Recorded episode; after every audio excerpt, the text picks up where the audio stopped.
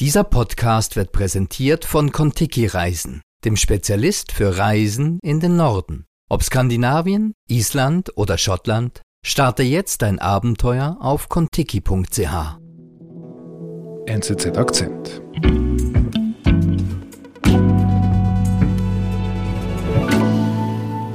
Hallo Leon. Hallo David. Ich äh, muss dir gleich etwas zugeben. Ich habe mich den ganzen Tag, wirklich den ganzen Tag, habe ich mich gefreut auf diesen Moment. Ja, warum? Dass ich diese Ansage machen kann. Ja. Also hör gut zu. Ja. Heute ist der Herr Igel beim Herr Vogel zu Gast und wir sprechen über Pandas. Das wird lustig. Ich hoffe es. Auf jeden Fall muss es zur NZZ passen. Also das stimmt, wir sprechen über Pandas. Ja. Okay, wo starten wir da? Im Zoo, oder? Nein, überhaupt nicht. Wir starten in San Francisco in den USA am 15. November 2023. Okay. Was passiert? Ähm, es gibt ein äh, Gipfeltreffen zwischen äh, Xi und Biden in San Francisco, also zwischen dem chinesischen und amerikanischen Präsidenten und sie treffen sich zum ersten Mal äh, seit langem wieder und sie sprechen da über ziemlich wichtige und harte Themen, also Taiwan, Nahost, Drogenbekämpfung mhm. und sie sprechen über Pandas. Joe Biden und Xi Jinping sprechen über Pandas. Ganz genau, über Pandas. Die Pandas, diese süßen Bären, sind das Wahrzeichen Chinas und sie rühren die Menschen in der ganzen Welt. Und das weiß China auch zu seinen Gunsten zu nutzen, sagt Leon Igel. Ich bin David Vogel. Was heißt das? China nutzt die Pandas zu seinen Gunsten.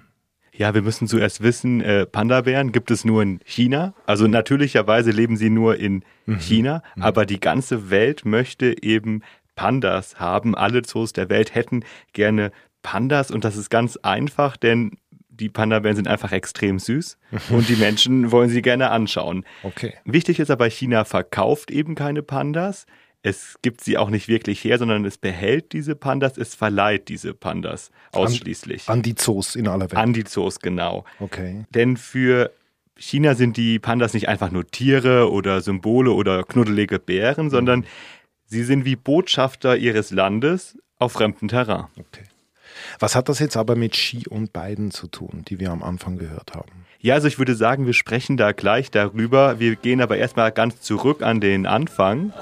Und das ist im Februar 1972, als Präsident Nixon, also der amerikanische Präsident Nixon, zum ersten Mal China besucht hat. Uh, you get a little rest today?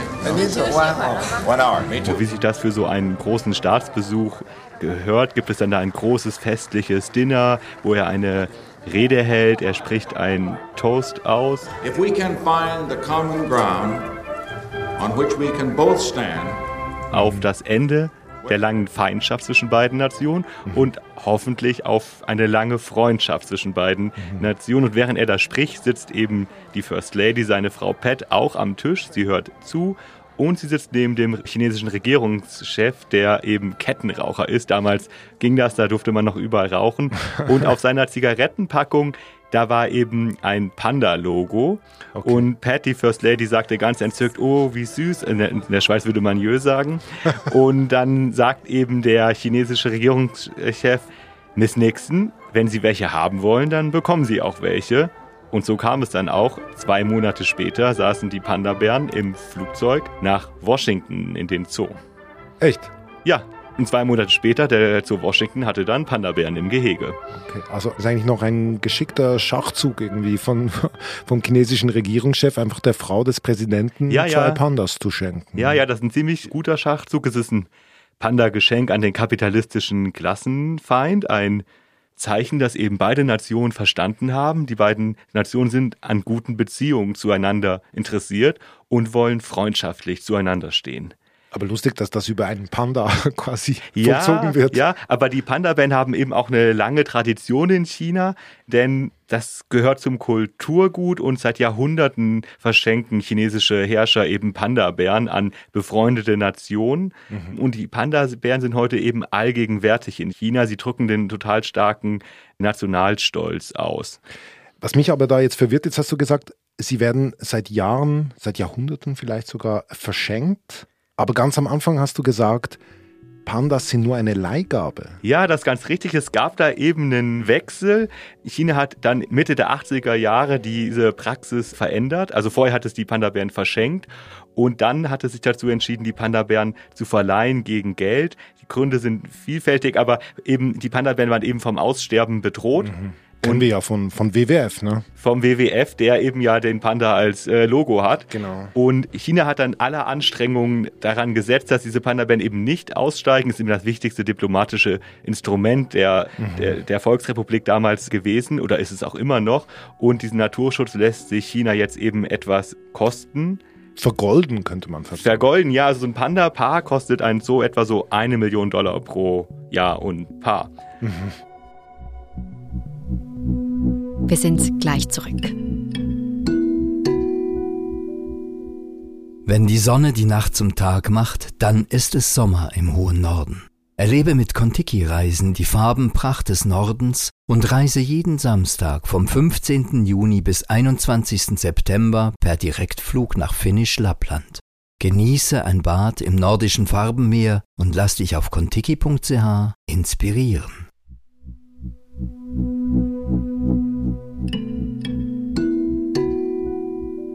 Also das ist schon ein richtig gutes Geschäftsmodell. Man hat ein Tier, das es nur in seinem Land gibt, eben in China, und das ist noch so süß, dass alle eigentlich schmelzen bei diesem Anblick. Ja, genau. Aber es ist eben einfach nicht nur Business, nicht nur ein Geschäftsmodell. Es ist ganz wichtig, es ist auch Wirtschaftspolitik. Mhm. Denn nicht jeder, der einen Panda haben möchte, der kriegt auch einen. Oh, Als schau. Land muss man mit China auch schon befreundet sein. Also ein Panda ist kein Geschenk an einen Zoo, sondern an ein Land. Aha. Also eine Leihgabe natürlich, aber ja. quasi ein Geschenk im Sinne der Gnadenfreude der Chinesen. Okay, okay. Und das wusste auch Angela Merkel beispielsweise, nämlich 2012 starb im Zoo Berlin der letzte deutsche Panda, der mhm. eben noch ein Geschenk 1980 an die Bundesrepublik war. Und dann war 2012 Deutschland eben Panda los. Das ist schlimm. Das ist schlimm, ja, die Deutschen wollten Pandas haben. Und im Oktober 2015, also drei Jahre dann nach dem Tod reiste Angela Merkel nach China zu Xi, mhm. zu einem Staatsbesuch. Und da haben sie eben gesprochen, also äh, Deutschland und China waren an guten wirtschaftlichen Beziehungen zueinander interessiert. Das hatten sie auch. Mhm. Und wie sich das aber für so einen Staatsbesuch gehört, dann trifft man sich dann zum Abendessen, man plaudert ein bisschen, dann trinkt man Tee. Hier redet sehr gerne über Fußball. Das kann man mit Merkel auch tun. Wissen wir vom Sommermärchen? Ja, genau. Und dann haben sie natürlich auch noch über andere Sachen geredet. Ich weiß, was kommt. Genau, sie haben über Pandas geredet und Merkel hat quasi um Nachschub gebeten, nämlich die Deutschen möchten gerne Pandas haben. Ah. Und Xi hat gesagt, ja, er prüft das Anliegen. Und? Ja, und dann ist eigentlich diese lange Odyssee der pandalosen Deutschen dann vorbeigegangen. Am 5. Juli 2017 waren die Pandas zurück im Zoo Berlin. Die Panda-Anlage wurde feierlich eröffnet. Mhm. Und das ist ganz wichtig auf höchster politischer Ebene, nämlich Xi und Merkel haben dieses Panda-Gehege zusammen eröffnet. Die stehen da quasi im Zoo vor dem Gehege, halten große Reden, viele Besucher da, also geladene Gäste, Journalisten, sie lächeln in die Kamera und dann geht der rote Vorhang auf. Wir sehen das Panda-Gehege, eine Glasscheibe und da sitzt dann ein Panda-Bär auf einem hölzernen Sessel und was macht er? Er frisst natürlich Bambus. Allerliebst. Wunderbar. Ich habe ehrlich gesagt noch nie einen Panda-Bären gesehen. Also, meine Lieben da draußen, dieser YouTube-Link kommt natürlich zu uns in die Show Notes. Das müsst ihr euch anschauen. Also es ist wirklich so, da sitzt dieser Bär fett und süß und faul und isst diese Bambus und das vor Merkel und Ski. Ja, er macht gar nicht viel mehr ein Panda-Bär als Bambus fressen, aber sie haben da einfach keinen Aufwand gescheut. Eben, das wollte ich gerade sagen. Also ich meine, das ist ja, also da, äh, Merkel, Ski, das ganze Prozedere, eine Million pro Paar pro Jahr.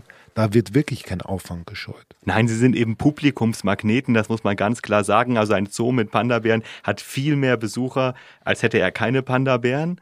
Und das muss sich ein Zoo aber auch leisten können, denn die Pandas sind eben nicht nur teuer in der Leih Abgabe in der Leihgebühr, mhm. sondern auch der Unterhalt ist extrem teuer, denn die Pandas sind sehr sensibel, sie essen gern feinsten Bambus und äh, der wird dann in extra Plantagen angebaut, aber auch die Chinesen sind sensibel. Mhm. Sie passen ganz genau auf, was mit den Panda-Bären im Ausland geschieht und sie kontrollieren beispielsweise auch den Bambus, denn der muss natürlich bio sein. Entschuldigung. Okay, der ist gut. Und nun haben wir zwei sehr sympathische Diplomaten hier, nämlich die beiden Panda-Bären und ich denke, Jiao Qing und Meng Meng werden. Jetzt werden wir hier noch die Rede hören von Angela Merkel. Also sie weiß ganz genau, wofür die Pandas da sind, wenn sie äh, von sympathischen Diplomaten spricht. Ja, und China weiß das natürlich auch. Sie wissen, was sie haben. Sie haben mit den Panda-Bären einfach politische Macht. Die Pandas sind wie, wie Diplomaten. Mhm. Aber heißt das, wenn ich daran denke, dass wenn es mal nicht mehr so funkt zwischen zwei Ländern, dann werden die Diplomaten ja auch mal abgezogen, waren Botschafter. Passiert das auch mit den Pandas? Nicht ganz. Also die Verträge werden dann einfach nicht verlängert. Also so ein Zoovertrag geht 10 bis 15 Jahre und wenn es kriselt, dann gibt es eben keinen neuen Vertrag. Und das hat beispielsweise die USA eben gerade erlebt. Die Verträge in den Zoos wurden allesamt nicht verlängert. Die Beziehungen zwischen USA und China, die haben sich eben in den letzten Jahren, ganz besonders seit Trump, einfach kontinuierlich verschlechtert. Also Trump hat ja auf extreme Abschottung mhm. äh, gesetzt seines Landes. Das wird auch jetzt vorgeführt. Die geopolitischen Spannungen nehmen einfach stärker zu. China wird selbstbewusster. Und das macht man jetzt natürlich auch im Umgang mit den Pandas. Ja, beispielsweise beim National Zoo in Washington, also den ganz symbolträchtigen Zoo, denn vor 50 Jahren kam da eben Nixons Bären, kam genau da an. Ah, die, ja, die, die die First Lady quasi auf der Zigarettenschachtel gesehen hat. Okay. Und diese Bären, die sind irgendwann gestorben und dann hat die USA neue Bären bekommen, aber eben auf Laie. Aha, nicht das, als Das hat eben gewechselt. Genau, das war vor 23 Jahren. Und diese Pandas wurden eben einfach zum Publikumsmagneten. Die sind die Lieblinge der Washingtoner Zoobesucher. Mhm. Und dann im Herbst ist der Leihvertrag ausgelaufen und China holt eben die Panda-Bären zurück. National Zoo's three biggest stars began their long journey home. After five decades, time has run out on the Smithsonian. Ja, und das war ein Riesending. Es wurde alles live im Fernsehen übertragen, wie die Pandas in Kisten eingepackt werden. Here's Mei Zhang peeking out right on cue to say goodbye. Wie sie dann mit einem Panda-Logo LKW zum Flughafen gefahren werden, mit Polizeieskorte natürlich. Screen you can see crowds of people were actually lined up to bid farewell to the beloved bears. Und dann gab es auch große Reden, also die Direktorin des Zoos, es sind Tränen ausgebrochen. It's been a hard week and it's been a hard morning. Und daneben stand quasi die chinesische Botschafterin, die war knallhart und hat gesagt, Pandas gehören China. Giant pandas belong to China. Giant pandas also belong to the world. Wirklich knallhart. Also Washington trauert kann man sagen. Ja. Vielleicht ein bisschen überspitzt gesagt, ja. aber wir alle haben emotionale Beziehungen zu unseren Zoos. Warum nützt das eigentlich China nicht umgekehrt aus? Also die könnten sich ja irgendwie auch großzügig zeigen und sagen, wir sind natürlich nett und lassen euch die Pandas da.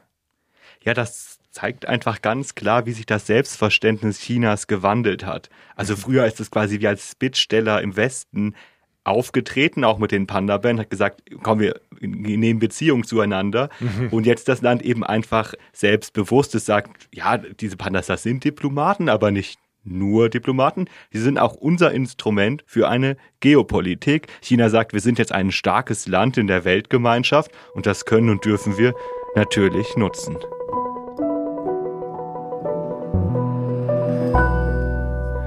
Eine Frage hätte ich noch. Ja. Was ist eigentlich bei diesen Gesprächen zwischen Xi Jinping und Joe Biden denn rausgekommen, damals in, in San Francisco? Ja, das ist natürlich so eine Sache. Also Xi beteuert, sagt, er hat nachgedacht, er hat gehört, dass die Kinder in Washington sehr traurig seien, weil die Pandas jetzt weg sind und traurige Kinder, das ist natürlich ganz, ganz schlimm.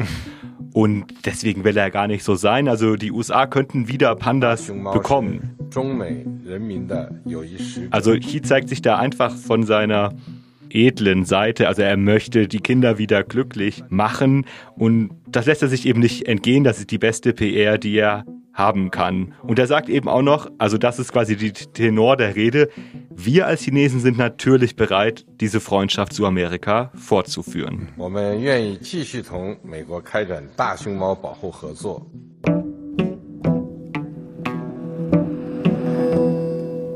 Lieber Herr Igel, vielen Dank. Herr Vogel, vielen Dank. Und was man auch sagen kann, das war Leon Igel, unser Volontär aus dem Auslandressort. Und wenn du da draußen auch ein Volontariat bei der NZZ machen möchtest, dann sind jetzt die Bewerbungen ausgeschrieben und den Link lege ich euch in die Show Notes. Das war unser Akzent. Produzentin ist Marlen Oehler. Ich bin David Vogel. Bis bald.